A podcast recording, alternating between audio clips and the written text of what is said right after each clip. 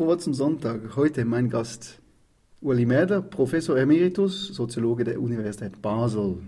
Das Thema ist heute die 1860er Generation. Am Mikrofon Eric Franklin. Die 68er Generation ist ein politischer Kampfbegriff. Sie ist noch in wenigen Geschichtsbüchern vorhanden. Uli Mäder, Sie sind Zeitzeuge. Sie sind 1951 geboren und haben die 1968er Jahre miterlebt. Als Zeitzeuge und als Forscher, können Sie diese beiden Rollen trennen? Ja, also als Forscher profitiere ich zum einen schon auch davon, Zeitzeuge gewesen zu sein, zum einen und zum anderen ist das natürlich auch immer ein wenig verfänglich, so dass die eigene Perspektive dann zu förderst und vielleicht manchmal auch zu sehr im Vordergrund steht. Aber die Vorteile, Zeitzeuge und Forscher zu sein, überwiegen. Sie haben ein Buch geschrieben, 68, Was bleibt. Und darin haben Sie Porträts ähm, gemacht von Menschen, die die 68er miterlebt haben. Also haben Sie, sich, haben Sie Ihre eigene Rolle aus dem Buch ausgenommen, kann man sagen? Ja, äh, ursprünglich plante ich eigentlich äh, das Buch gemeinsam mit einer ganz, ganz jungen Soziologin zu machen, Anja Konzett. Sie ist dann leider erkrankt. Das wäre schon auch noch spannender gewesen, so die Perspektive einer jungen Person und eines Oldies äh, wie ich, ja. 68, die Generation 68 oder auch die 68er ist ein, immer noch ein politischer Kampfbegriff. Ähm, was kann man unter den 68ern verstehen? Und da möchte ich gerne mit den großen Ereignissen beginnen. 1968, was bleibt Ihnen in Erinnerung aus dieser Zeit? Also ich würde das nicht nur als Kampfbegriff sehen, oder weil äh, es gibt ganz viele Leute, die sich als 68er innen fühlen, aber die einfach begeistert waren von der Musik. Also von daher die Musik, äh, Stones, Beatles spielen eine Rolle, äh, aber auch sonst die Literatur, äh, das Trampen. Also es kommt über das Politische hinaus vieles hinzu. Aber die politischen Ereignisse, ja, sie waren wichtig der West-Ost-Gegensatz, also der Kalte Krieg, das war so hochgeschaukelt. Also da gab es so einen Eindruck, als ob die russischen Panzer immer schon vor der Schweizer Grenze stünden. Also Ost-West-Gegensatz sehr, sehr prägend. Und dann natürlich Vietnamkrieg, oder? Äh, aber auch mediale Vermittlung hat eine Rolle gespielt, weil äh, was wäre Vietnam, ohne dass diese Bilder direkt in die Stuben gekommen wären? Also das war ganz, ganz zentral. Und vielleicht noch eines zu nennen, oder? Äh, die Bürgerinnenrechtsbewegung in den USA, also 4. April 1968, die Ermordung von Martin Luther King, das hat berührt, das hat empört. Sie haben gesagt, die, die Intervention in, in Vietnam der, von, durch Amerika ist eine spannungsgeladene Zeit, die auch häufig als Ventil, also der, deren Ventil die Studentenunruhen von Paris genannt wird. Kann man sagen, die 68, diese, dieser Frust, also eine Spannung hat sich gelöst in den Studentenunruhen in Paris? Also die Studentenunruhen in Paris, das kam dann auch, das ist zum Teil auch übergeschwappt, also so von den äh, Vietnam-Demonstrationen in den USA, auch in der Schweiz. Ich meine, der Bundesrat hat 1969 den Westmoreland, also den General, den US-General, der in Vietnam gewütet hat, als offiziellen Gast eingeladen. Oder das hat äh, eine sehr starke Rolle auch gespielt, das hat empört. Und dann natürlich äh, GSSR 68, also zunächst Prager Frühling, Hoffnungen auf einen demokratischen Sozialismus und dann der Einmarsch der Warschau-Pakt-Truppen und, und jetzt kommt äh, vielleicht Paris etwas anders ins Spiel. 68 war auch der Biafra-Krieg, oder? Und auf der einen Seite die englische Kolonialmacht, die mit Nigeria gehalten hat, die französische Kolonialmacht, die mit Biafra gehalten hat, weil sie schon vorab äh, die Ölrechte ergattert haben. Also äh, die koloniale Vergangenheit, Frankreich auch über Algerien, die hat auch bei den äh, Aufständen in Paris eine Rolle gespielt.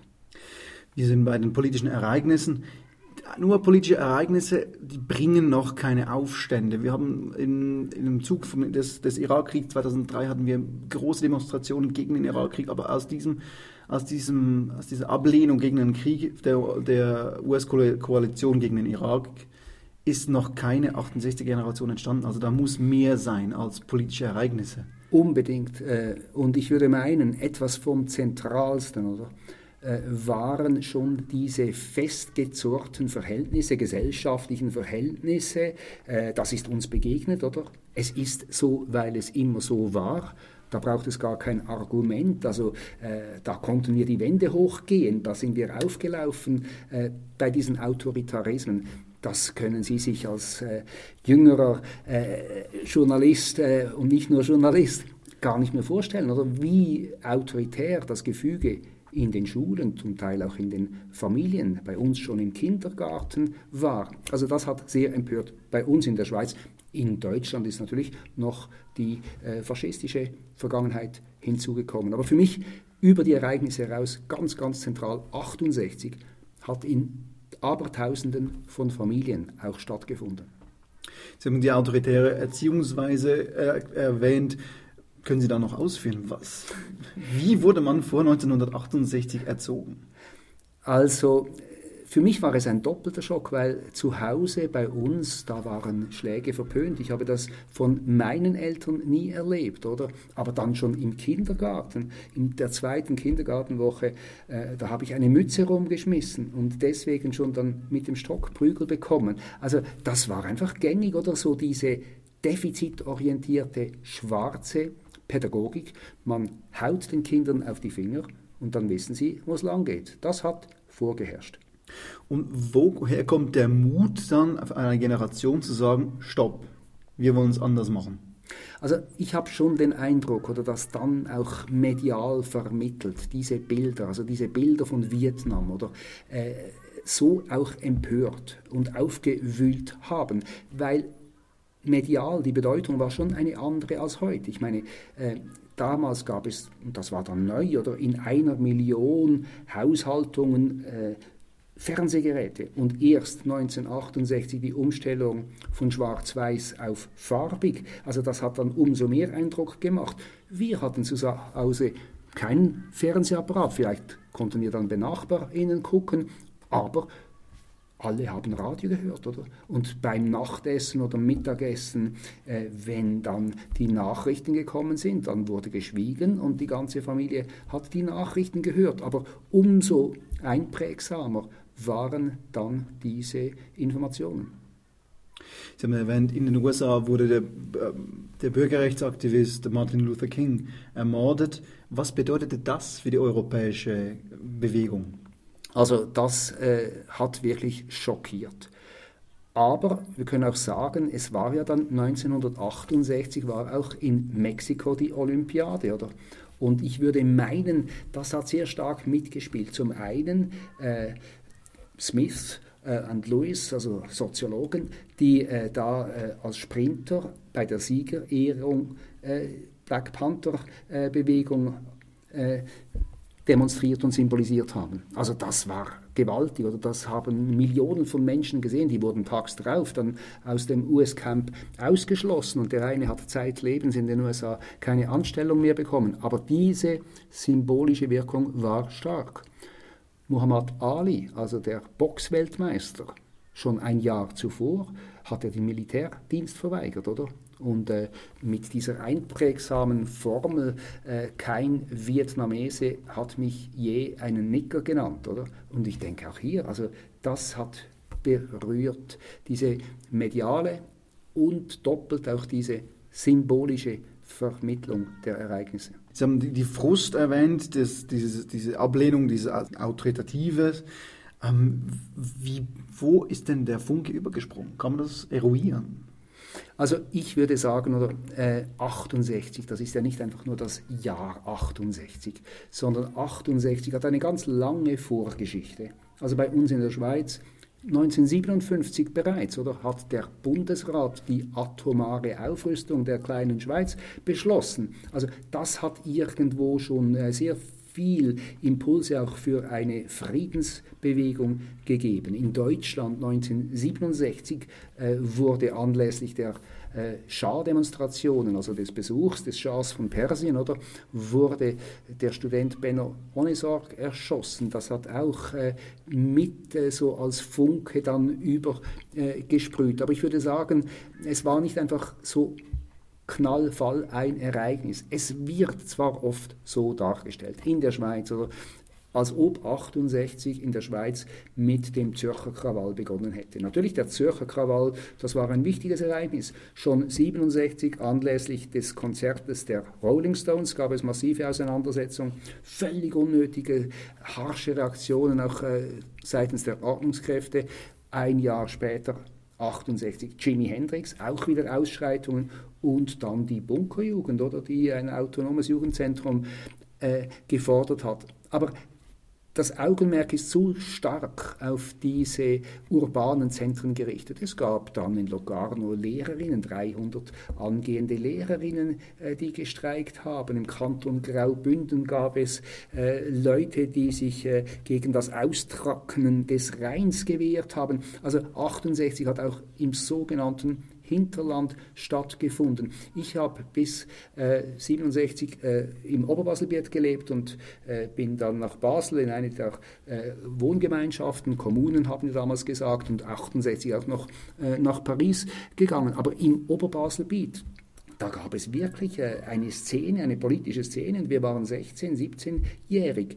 Und zum Beispiel Biafra, das hat uns umgetrieben. Und am 19. Mai 1968 gab es in Sissach ein Dorffest und wir haben gesagt, das geht doch nicht, jetzt ein Dorffest zu feiern, während in Biafra die Menschen verhungern. Und der Gemeinderat und die äh, Festkommission, die haben uns ernst genommen, die haben mit uns das diskutiert und das gab dann auch ein Arrangement. Aber das zeigt, wie sich auch in ganz äh, so kleinen Ereignissen dann auf dem Land, auf dem sogenannten Hinterland, die große weite Welt irgendwo auch repräsentiert. Sie haben gesagt, von Basel, Oberbaselbiet nach Paris ist ein rechter Grump. Wie, andererseits, wie haben Sie sich gefühlt, als Sie nach Paris gingen? Was war das für ein Gefühl, da mitzutun? Ja, also mitzutun ist für Paris äh, ein bisschen hochgegriffen, weil äh, ich war vorab schon bei den Ostern per Autostopp dort und dann habe ich dort wirklich schon zwischen der Pont Saint-Michel und Pont du Neuf gelesen, Soyez réaliste, demandez l'impossible. Also sei realistisch, verlange das Unmögliche, will heißen, versuche auch irgendwo die Utopie in die Realität zu integrieren. Und als ich das das erste Mal gelesen habe, das äh, hat mich so umgetrieben. Also äh, gelesen, nochmals gelesen, nochmals gelesen. Ist das wirklich so gemeint? Also da hat sich bei mir irgendwo so ein Horizont geöffnet. Aber dann, ich muss das eingestehen, ich war dann in der Handelsschule und ich war ein schlechter Schüler und, und habe dann das auch ein bisschen zum Anlass genommen, um dann äh, aus der Schule zu gehen. Und ich habe dort aber auch äh, äh, seriös dann auf dem Bau gearbeitet und war von daher auch eher etwas äh, Zaungast. Schon, ich habe dann die Erfahrung ein bisschen mitgenommen und dann auch äh, eine anarchistisch-pazifistische Zeitschrift äh, gegründet. Äh, ja, aber äh, von daher äh, schon eher auch zurückhaltend und, und zum Teil auch etwas angstbesetzt auf der Baustelle, wo ich gearbeitet habe. Das hat mir zuerst Angst gemacht, die Ankündigung des Streiks der nordafrikanischen Arbeiter, äh, mit denen ich mich sehr gut verstanden habe, die mir dann aber sehr schnell gedroht haben, äh, wenn du nicht mitstreikst, dann schlagen wir die Fensterscheiben ein, die ich dort für eine Firma im Oberbaselbiet montieren musste. Sie haben erwähnt, Sie, haben, Sie konnten nicht ein Dorffest feiern, wenn in Biafra Kinder sterben oder Menschen sterben, aufgrund von, anderen, äh, aufgrund von Interessen anderer Mächte. Und Sie wurden gehört. Das ist eine, eine Situation, die ich mir in der derzeitigen Gesellschaft nicht vorstellen kann. War die, war die Gesellschaft damals politischer oder politisch interessierter, kann man das sagen? Das würde ich überhaupt nicht sagen. Oder? Es, äh, also ich meine, in der Schweiz sind die Wege ohnehin kurz. Und ich habe schon den Eindruck, also äh, ja, 68 eben, das sind nicht nur die Krawalle, oder? Es gab ganz viele liberale Menschen, oder? Äh, die auch das Anliegen hatten, dass sich äh, unsere Gesellschaft wandelt. Und denen es auch Angst gemacht hat. Auf der einen Seite, oder? Äh, haben auch rechtslastige, rechtspopulistische Kräfte 68 enorm Aufschub bekommen. Das wird oft äh, äh übersehen. Also 1968 in Basel, die eine erste Manifestation war eine der nationalen Aktion. Äh, und äh, ganz wichtig auch äh, die extreme Fischierung, also die Ereignisse hier in Basel, Tram-Demonstrationen, aber auch die so friedliche Demonstration am 28. Juni 1968, äh, als 2000 vor allem Studierende auf dem Petersplatz einfach da sich in einem Sitting niedergesetzt haben, um über Studierendenproteste miteinander zu diskutieren. Das wurde minutiös fischiert, oder? Und da haben sogar auch Dozierende der Uni andere Dozierende denunziert. Also das zeigt schon, wie aufgeschaukelt das äh, die Verhältnisse waren. Und das hat auch denke ich, einigen politisch liberal denkenden Menschen Angst gemacht. Und denen war es auch ein Anliegen, hier irgendwo äh, den Schulterschluss äh, mit den vielleicht etwas noch kritischeren, linkeren oder sozialistisch argumentierenden, äh, Aufbegehrenden irgendwo äh, in ein Auskommen zu finden. Über diese massive Fischierung wusste man schon damals? Nein, nein, das ist das kam erst vom Klima her. Vom Klima. Aber es gab andere Ereignisse. Zum Beispiel wurde 1969 oder in alle über zwei Millionen Haushaltungen wurde ein Zivilverteidigungsbuch verschickt. Und das war so die geistige äh, Landesverteidigung oder der Feind, der kommt von innen.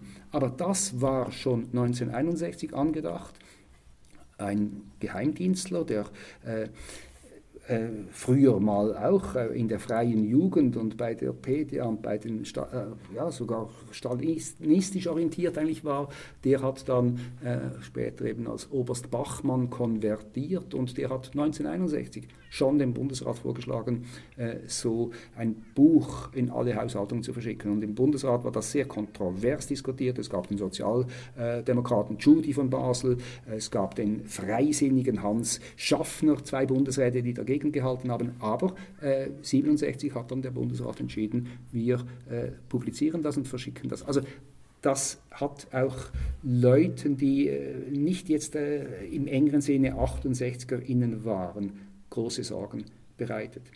Also welche beide Lager können wir dann definieren, wenn Sie sagen, die Sozialdemokraten oder Sozialisten sogar haben die Schultern geschlossen mit, mit, Liberal, mit Teilen der Liberalen. Was waren die, die Gegen, was war das, wer waren die Konservativen denn? Also das ist eben äh, schwierig, einfach so in ganz wenige Fraktionen zu sortieren, weil ich muss eingestehen, auch, auch die Gewerkschaften oder, waren in den 60er Jahren zum Teil sehr konservativ sehr nationalistisch orientiert. Also 1968 noch, der Schweizerische Gewerkschaftsbund hat gefordert, die Anzahl der ausländischen Arbeitnehmenden auf 50.000 äh, zu beschränken. Für die Schweiz hat das Frauenstimmrecht eine ganz wichtige Rolle gespielt, weil 68 gab es ja noch kein Frauenstimmrecht, oder?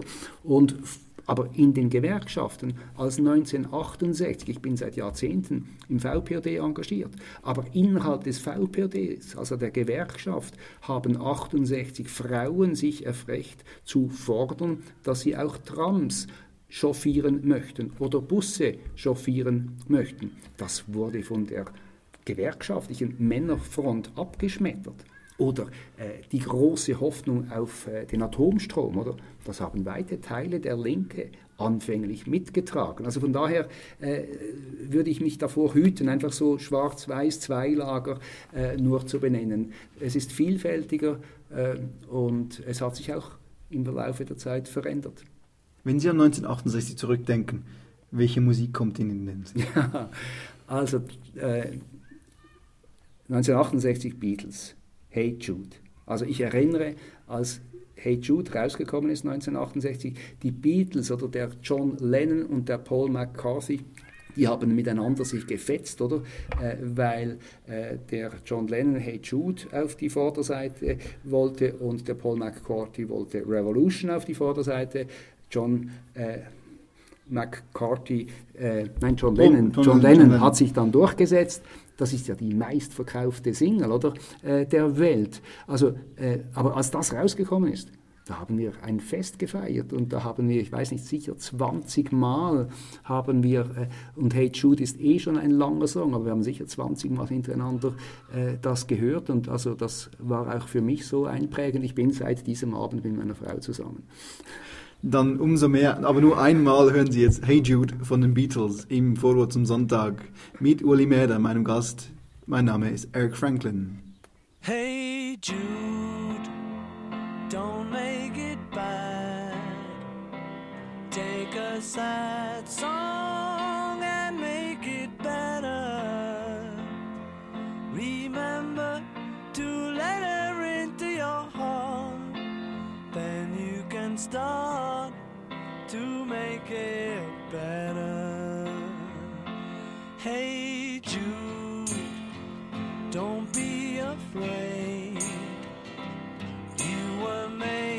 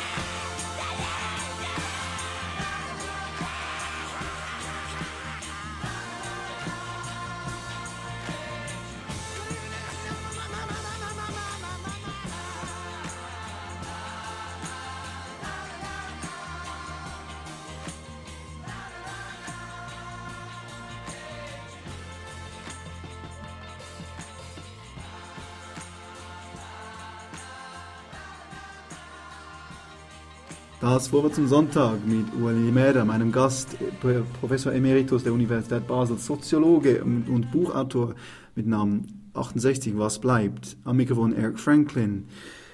Ueli Mäder, 1968, wir haben schon im ersten Teil darüber gesprochen, es ist eine, eine, eine, eine Umwälzung, eine Zeit der Umwälzung und ich komme mit der These, ja, ist das ein, ist 1968 das Zeichen eines Reformstaus aus einer konservativen Wirtschaftsaufschwungzeit bis 1968. Man bleibt, bleibt, ruhig, man hat ein Auto, man hat zwei Kinder und mehr, mehrere Kinder.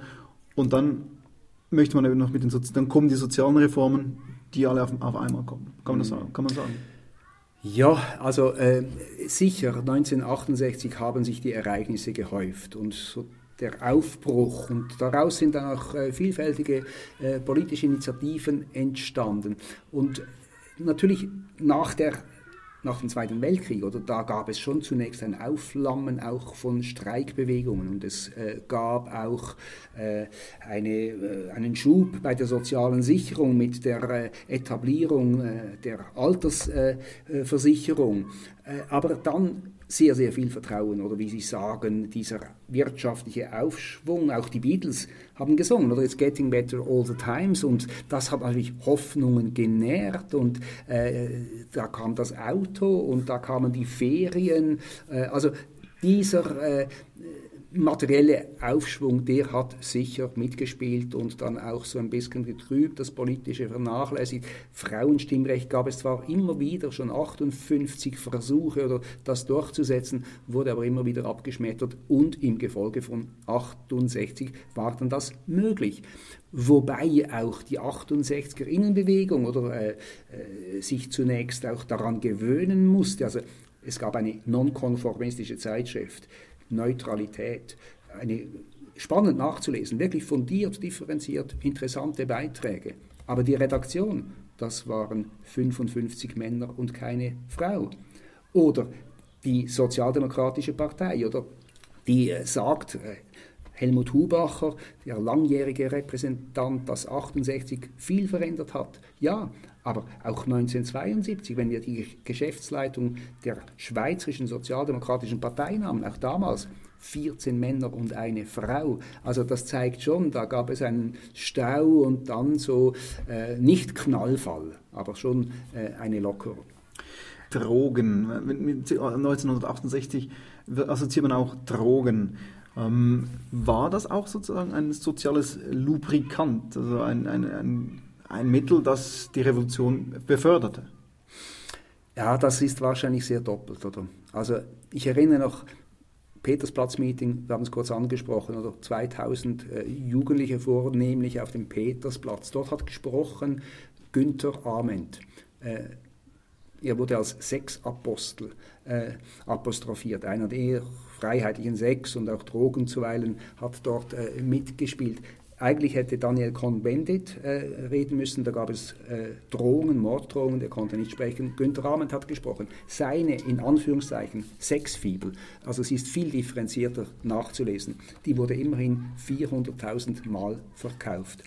Aber ich habe schon den Eindruck, es war diese Zeit äh, mit einem gewissen Vertrauen, oder da kam jemand wieder von Amsterdam zurück und hat auch noch ein, ein, ein Drückle mitgebracht und da waren dann vielleicht ein paar LSD und ein paar Mescalin drin und auch so äh, Hasch, Mariana, das äh, wurde schon auch etwas integriert äh, in der Hoffnung, bewusstseinserweiternd zu wirken.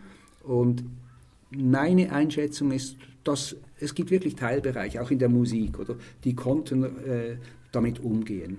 Also äh, die haben während Jahrzehnten vielleicht auch äh, irgendwo auch äh, mäßig Drogen konsumiert, aber viele, viele, viele andere oder Jimi Hendrix.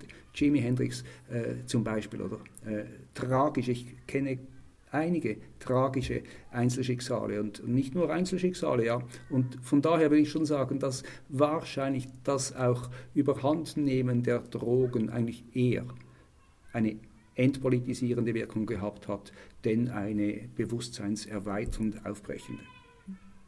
Es gab in, in der Zeit 68er die nationale Aktion, die auch ihr einen, einen Höhepunkt ihrer Karriere feierte. Andererseits äh, gab es auch die in, der, in, den, in den Strömungen des, äh, des Westens gab es die, die Rote Armeefront.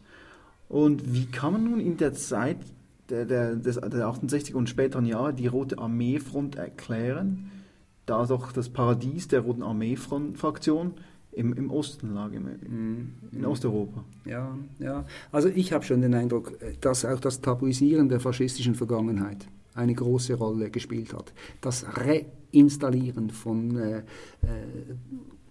Leuten, die eben Nationalsozialismus eine wichtige Rolle gespielt haben, das hat enorm provoziert. Also die sind dann wieder als Lehrer, als Professoren aufgetreten, als Richter aufgetreten und, und, und.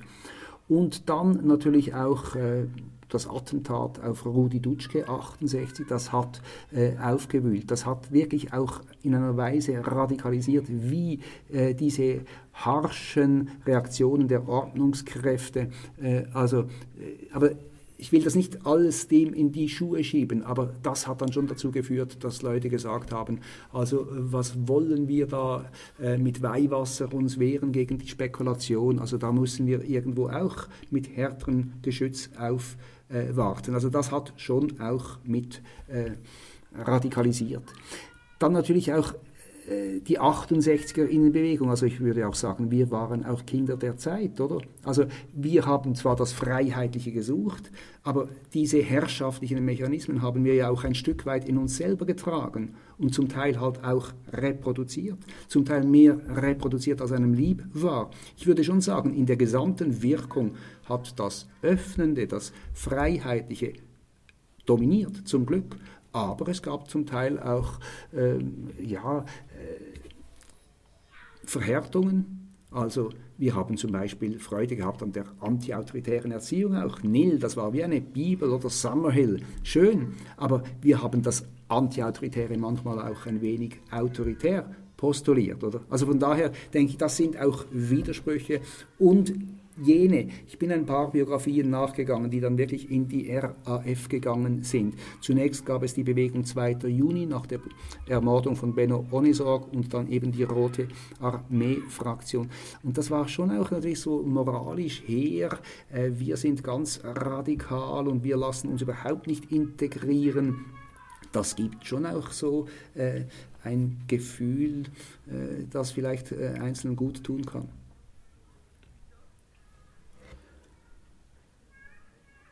Weniger, weniger extrem, aber auch in die, in die ähnliche Richtung gingen marxistische Lesekreise, die in den 19, kann man sagen, die kommen in den 1968er Jahren auf. Ja. Oder die erlebten einen, einen Boom im Westen. Dabei erfüllte sich doch das, das marxistische Paradies, um es ein bisschen äh, salopp zu sagen, im Osten.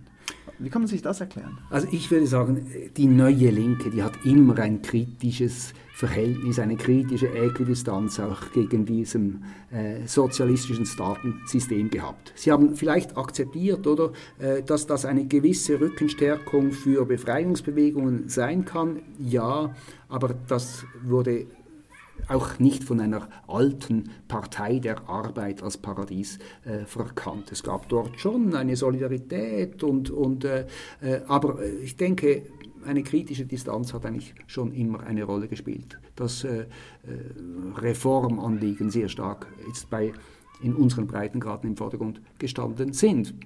Dass aber äh, die Renaissance äh, auch äh, der marxistischen Schrift natürlich auch wirklich eine, eine Plausibilität darin hat, dass äh, diese Schriften auch wirklich interessant sind, oder? Dass, äh, äh, wenn wir heute Globalisierungsdiskussionen haben, das ist zum Teil im kommunistischen Manifest angelegt, äh, eine Analyse des Kapitalismus ist im Kapital von Karl Marx angelegt. Die Frühschriften, die sich sehr stark mit Formen der Entfremdung auseinandergesetzt haben. Ich würde sagen, äh, nicht einfach äh, doktrinär übernehmend eins zu eins, aber das sind schon eigentlich auch wichtige Impulse. Und von daher das Interesse kann ich nachvollziehen. Wie wir das gelesen haben, muss ich auch äh, kritisch eingestehen. Ich erinnere, dass wenn wir das Kapital von Marx gelesen haben, dass es manchmal sogar auch Tränen gegeben hat, weil einfach so die Debatten relativ harsch waren und manchmal voreilig ausgrenzend, wenn da irgendeine Position vielleicht gerade von einer Frau vertreten wurde, die etwas äh, seltsam daherkam. Also das war dann wieder unnötig, die Gestrenge. Aber es gab wirklich viel, viel auch gründliche differenzierte Diskussion. Und wie kann man die, die Stoßrichtung der marxistischen Bewegung, in der Sie sich bewegt, bewegt haben, wie kann man die Stoßrichtung, also die Meinung zusammenfassen fassen im Zeitgeist? Also es hat natürlich eine Rolle gespielt, äh, die gesamte Gesellschaftsanalyse auch struktureller anzugehen. Und wenn ich das jetzt katastrophal verkürze, oder das Sein prägt das Bewusstsein, so, äh, das wurde dann so zum Teil äh, etwas verkürzt, auch aus den marxistischen Schriften äh, genommen, also so wie du lebst, so denkst du auch. Das hat schon auch geholfen, oder Debatten, zum Beispiel Gewaltdebatten, zu sagen, das dürfen wir nicht einfach nur so personalisieren, das ist nicht nur die Sozialisation, sondern das sind auch die gesellschaftlichen Verhältnisse. Sie wurden dann manchmal etwas arg strapaziert, weil alles dann immer nur so strukturell und äh, äh, aber, aber äh, das war schon eine Öffnung auch, diese, diese äh, Sichtweise. Aber das strenge Rekurrieren auf äh, die Schriften, auch in den Bewegungen, die äh, vielleicht noch am Anfang sich äh, offen dazu bekannt haben, auf marxistischer oder sogar auf marxistisch-leninistischer Grundlage, das wurde dann schon in den 80er Jahren fallen gelassen. Auf die 80er Jahre möchte ich gerne im dritten Teil darauf eingehen. An welches Musikstück möchten, äh, können Sie sich noch erinnern? Ja, also The Heart of a Stone, das ist äh, dann, das gab ja die Fraktionen, oder die einen, die waren mehr für die Beatles, die anderen mehr äh, für die Stones, äh, aber ich vermute, dass auch Einzelne einfach äh, zu den Stones gehalten haben, obwohl ihnen die Beatles auch gefallen haben. Aber wenn wir vorher Hey Jude gehört haben, können wir doch gerne noch The Heart of a Stone. Machen wir im Vorwärts zum Sonntag mit Uli Mäder am Mikrofon Eric Franklin.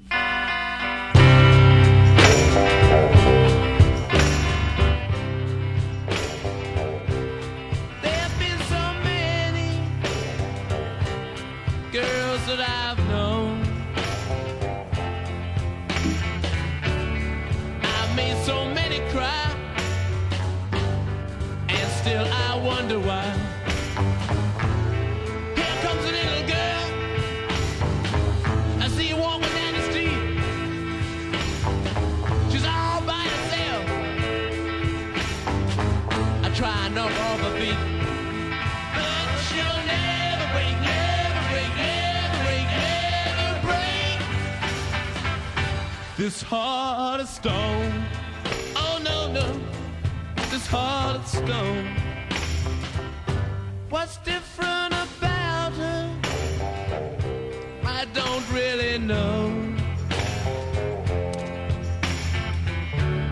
No matter how I try, I just can't make her cry.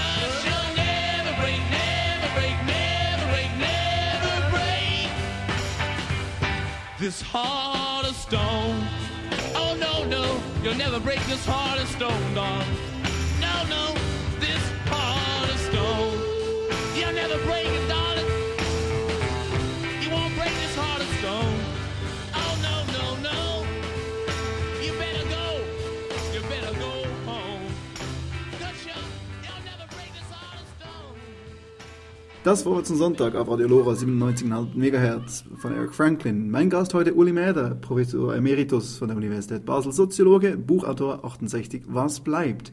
Uli Mäder, was, was würden Sie sagen?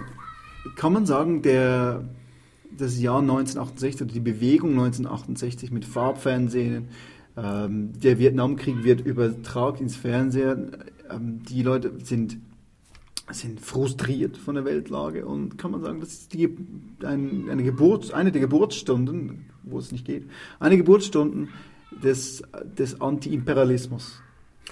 Äh, des Anti-Imperialismus, ja, ich würde schon meinen, es gab auch so ein äh, Nord-Süd-Verständnis, oder? Und auch hier wichtig wieder, oder? Äh, über die eng politische Bewegung hinaus, das waren hier über 1000 Personen, die aus der äh, kritisch-theologischen Bewegung gekommen sind, äh, religiös, sozialistisch teilweise motiviert, die haben gesagt, wir verzichten auf 3% unseres Einkommens oder, und geben das zugunsten der Entwicklungszusammenarbeit. Daraus ist eine Erklärung von Bern entstanden, die gibt es heute noch als äh, wichtige Nichtregierungsorganisation äh, Public Eye. Also, und dann hat sich natürlich der sogenannte Trikontinent oder äh, die drei Kontinente, Afrika, Asien, Lateinamerika, haben sich formiert, sicher auch äh, äh mitprotegiert äh, durch äh, die Dekolonisation. Ähm, also das hat eine Rolle gespielt. Beim Anti-Amerikanismus, oder der äh, so auch mit der 68er-Bewegung verbunden wird, das ist ja spannend. 63, 1963 oder Empfang von äh, dem äh, amerikanischen Staatspräsidenten noch in Berlin, Kennedy, oder? Der wurde frenetisch empfangen. Also es gab eine sehr starke auch pro-amerikanische äh, Haltung verbreitet und äh, auch die Hippie-Bewegung, oder das war so ein, eine Vorbewegung vor 68, sehr friedlich aus den USA kommen, kulturell her, äh, also das Musical her, oder es gab eine eigentlich sehr freundliche Haltung gegenüber Amerika, aber mit den Bildern über den Vietnamkrieg und die äh, äh, Niederschlagung auch der Bürgerinnenrechtsbewegung, das waren zwei ganz wichtige Ereignisse, die dazu geführt haben, das zu kippen. Und kann man sagen, dass das auch dazu geführt hat, dass die, die palästinensische Liber äh, Befreiungsorganisation PLO einen Aufschwung er, äh, erlebt hat, da sie als anti-imperialistische als, als anti Macht ähm, emporkam, gegen Kampf gegen Israel? Vielleicht hat das teilweise mitgespielt, also die Verbundenheit auch äh, der palästinensischen Befreiungsbewegung mit anderen Befreiungsbewegungen im eben Trikontinent.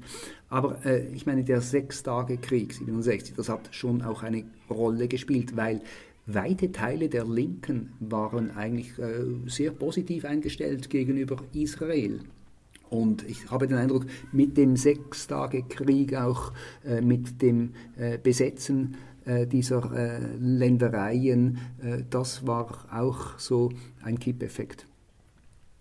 Wenn wir zum Schluss zurückschauen auf 1968, kommt die große Frage auf, die Sie auch im Buch aufwerfen. Was bleibt? Was bleibt von 1968? Wir haben 1980 die Bewegung, die Jugendbewegung, aus der keine nennenswerte Köpfe entstanden sind, verglichen zu Bendit, Kuhn Bendit aus 1968, Joschka Fischer aus 1968 auf 1980 ist nie, nicht, nichts Nachhaltiges geblieben. Kann man, kann man das so sagen? Das würde ich nicht an den Köpfen festmachen. Also gut, ich, mir fallen schon einzelne Köpfe ein. Äh, Heinz Nick, der da sehr engagiert war. Aber es kann ja gerade auch ein Vorteil sein, äh, dass dann die Bewegung nicht einfach so festgemacht wird an einzelnen Koryphäen. Das äh, ist ja auch etwas, was die 80er-Bewegung charakterisiert. Also äh, da haben sich weniger Leute ans Mikrofon gedrängt. Sie haben sich stärker auch als gemeinsames Kollektiv verstanden. Sie haben irgendwo auch sehr konstruktiv dafür gehalten, eben nicht nur Jugendzentren, sondern überhaupt Kulturzentren irgendwo zu fordern also von daher denke ich, ist in der 80er-Bewegung, ich würde die nie und immer einfach auch nur auf Krawall reduzieren, sehr viel auch Konstruktives äh, hervorgegangen. Und, und auch unter anderem auch Radio Lora, der Sender, auf den, ja. den Sie diese Sendung hören. Schön, schön, schön.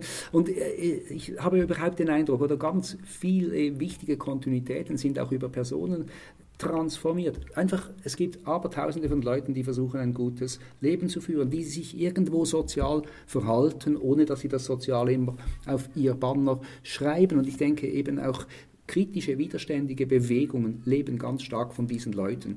Ich habe so viele Gespräche geführt mit Leuten, die sagen, ja, warum äh, willst du mit mir sprechen? Ich war ja gar nicht so wichtig. Genau diese Leute sind oft sehr wichtig. Und ich finde das, das Spannende, oder? Das gerade im sogenannten Einfachen auch das Besondere zu finden. Ich habe hier drei Schwestern porträtiert in Basel. Äh, Silvi Zeller, Doris Zeller äh, und Ines Glorzeller. Äh, Silvi und Doris, das ganz prominent, 68, die sind im Rampenlicht gestanden, oder? Äh, die eine in der autonomen Szene, die hat sich dann später auch wirklich äh, Suizid das Leben genommen, Drogen konsumiert, äh, sehr sich auch selber überfordert in der massiven Widerständigkeit, aus der Schule gegangen, also irgendwo eindrücklich, aber auch sich selber überfordert, himmelhoch jauchzend, zu Tode betrübt. Äh, die Doris, die ist jetzt seit Jahrzehnten in einem buddhistischen Kloster, die war mal Parteisekretärin der progressiven Organisation. Und die unscheinbare 68erin, die damals dann Theologie studiert hat und schon auch ein bisschen partizipiert hat äh, in Italien bei der 68er Innenbewegung.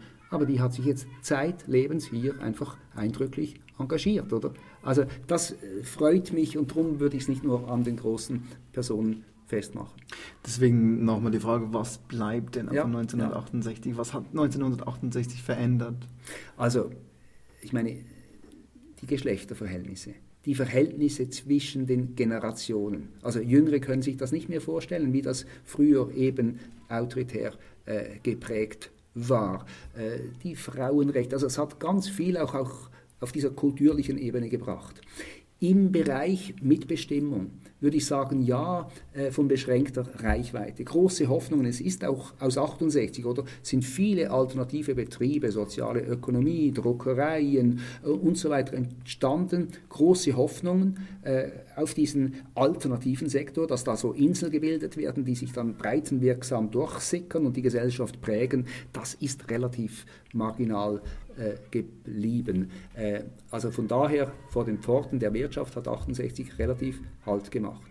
Aber für mich ganz wichtig, wenn ich heutige Jugendliche angucke, ich habe die Freude oft, weil ich den Eindruck habe, wir waren sehr stark in diesem Entweder-Oder geprägt und auch etwas schwarz-weiß und wir, haben, wir konnten die Welt erklären. Heutige Jugendliche argumentieren oft etwas differenzierter, würde ich sagen, und äh, sind von daher vielleicht auch eher in der Lage, neue Bündnisse einzugehen, im sozialen, im ökologischen Bereich, weil sie vielleicht weniger über das stolpern, was sie von anderen äh, trennt und weil sie vielleicht eher wieder in der Lage sind, an das anzuknüpfen, was verbindet. Also kann man sagen, 1968 bedeutet eine geistige Freiheit. Ich würde sagen, es ist äh, so äh, etwas Aufhellendes, etwas Horizonterweiterndes, aber äh, das ist nicht nur auf 68 zurückzuführen, da gibt es ganz viele andere Bestrebungen und Faktoren. Aber 68 ja, hat mitgespielt. Wenn ich jetzt mal den Ad- Advocatus Diaboli spielen möchte, ähm, kann man sagen, dass diese geistige Freiheit zu einer politischen Apathie der heutigen Jugend geführt hat. Würde ich so überhaupt nicht sagen. Ich erlebe die heutige Jugend gar nicht als äh, apathisch, politisch. Ich meine, es ist immer die Frage, was ist politisch, oder? Ist politisch nur das, was unter der Käseglocke eines Rathauses stattfindet? Nein, gewisse Sachen nicht mitzumachen, haben auch eine politische Wirkung. Äh, Kultur, sich sozial zu engagieren, das hat für mich sehr wohl auch eine politische Wirkung. Genau hinzugucken, etwas differenziert wahrzunehmen, das ist doch politisch genauso relevant wie irgendwelche Parolen. Und wird das denn heute gemacht? Nach meiner Einschätzung ja. Ich freue mich oft zu sehen, äh, wie sich Jugendliche engagieren. Also für Bootsflüchtlinge, für Sans-Papiers und, und, und. Aber irgendwo äh, weniger in diesem hehren Bewusstsein, äh, wir sind jetzt besser als die anderen, äh, sondern sie machen es einfach und sie sagen, ja, das ist wichtig und das tut uns gut und wir machen es, weil wir Freude daran haben. Vielleicht verknüpft sich da ein bisschen Hedonismus damit darf ja sein, aber für mich ist auch in dieser Haltung, äh, lebensfreundlichen Haltung, sehr wohl ein, ein politisch widerständiger äh, Kern spürbar.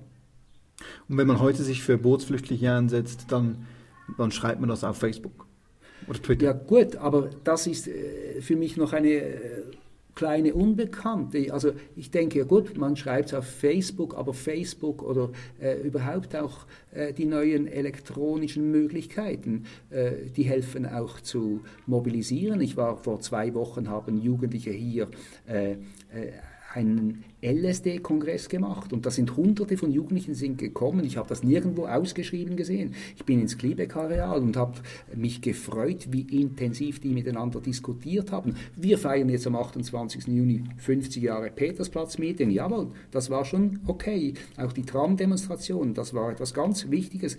Aber heute gibt es auch solche Ereignisse, die vielfältig und die politisch auch wirklich äh, fundiert daherkommen und äh, vielleicht müssen wir Oldies wie ich auch aufpassen, dass wir nicht blind sind äh, für neue Ansätze.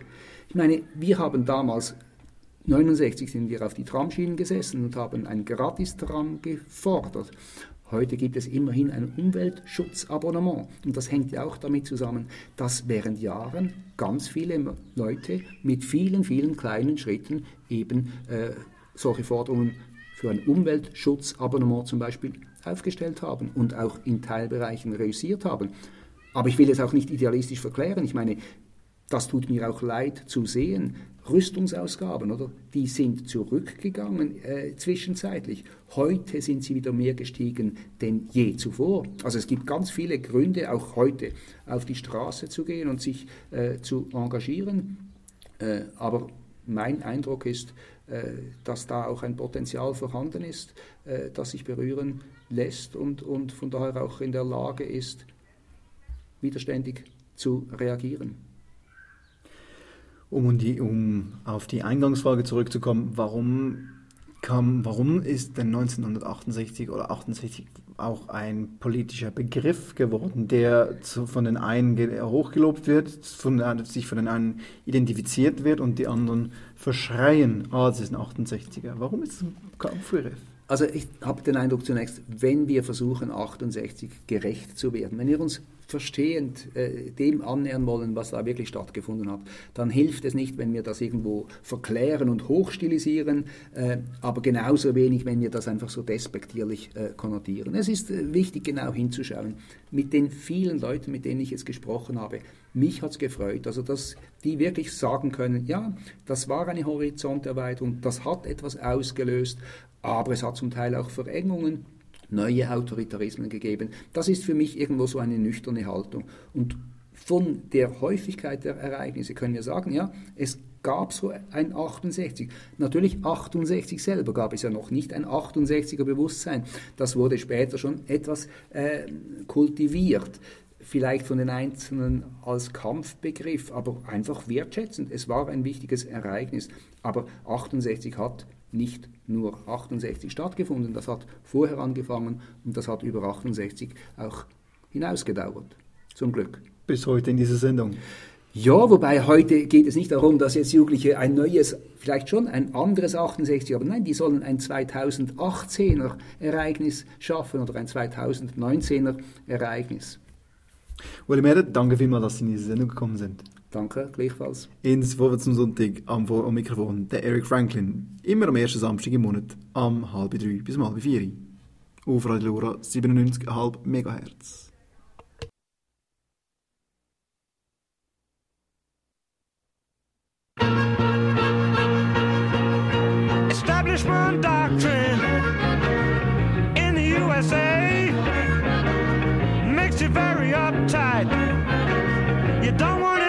Anybody standing in your way. Plan your revolution, but you mustn't fail.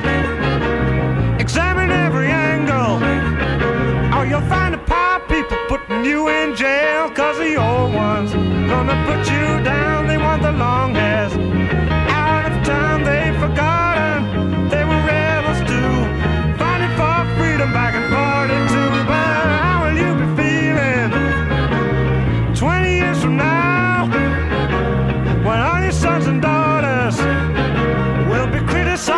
for the things you do.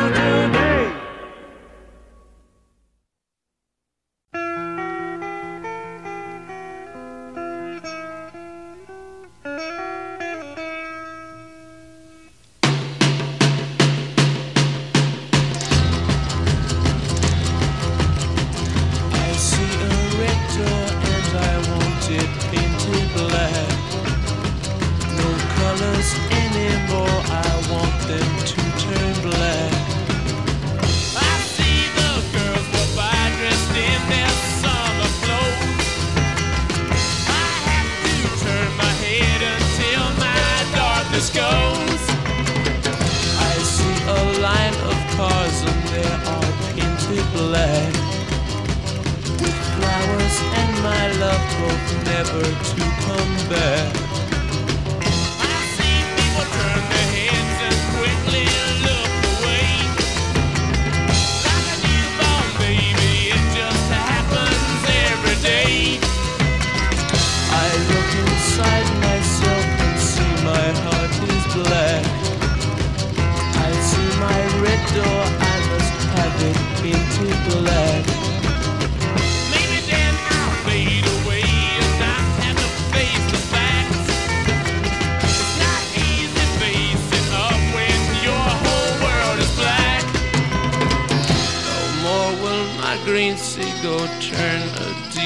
blue. I could not foresee this thing happening to you.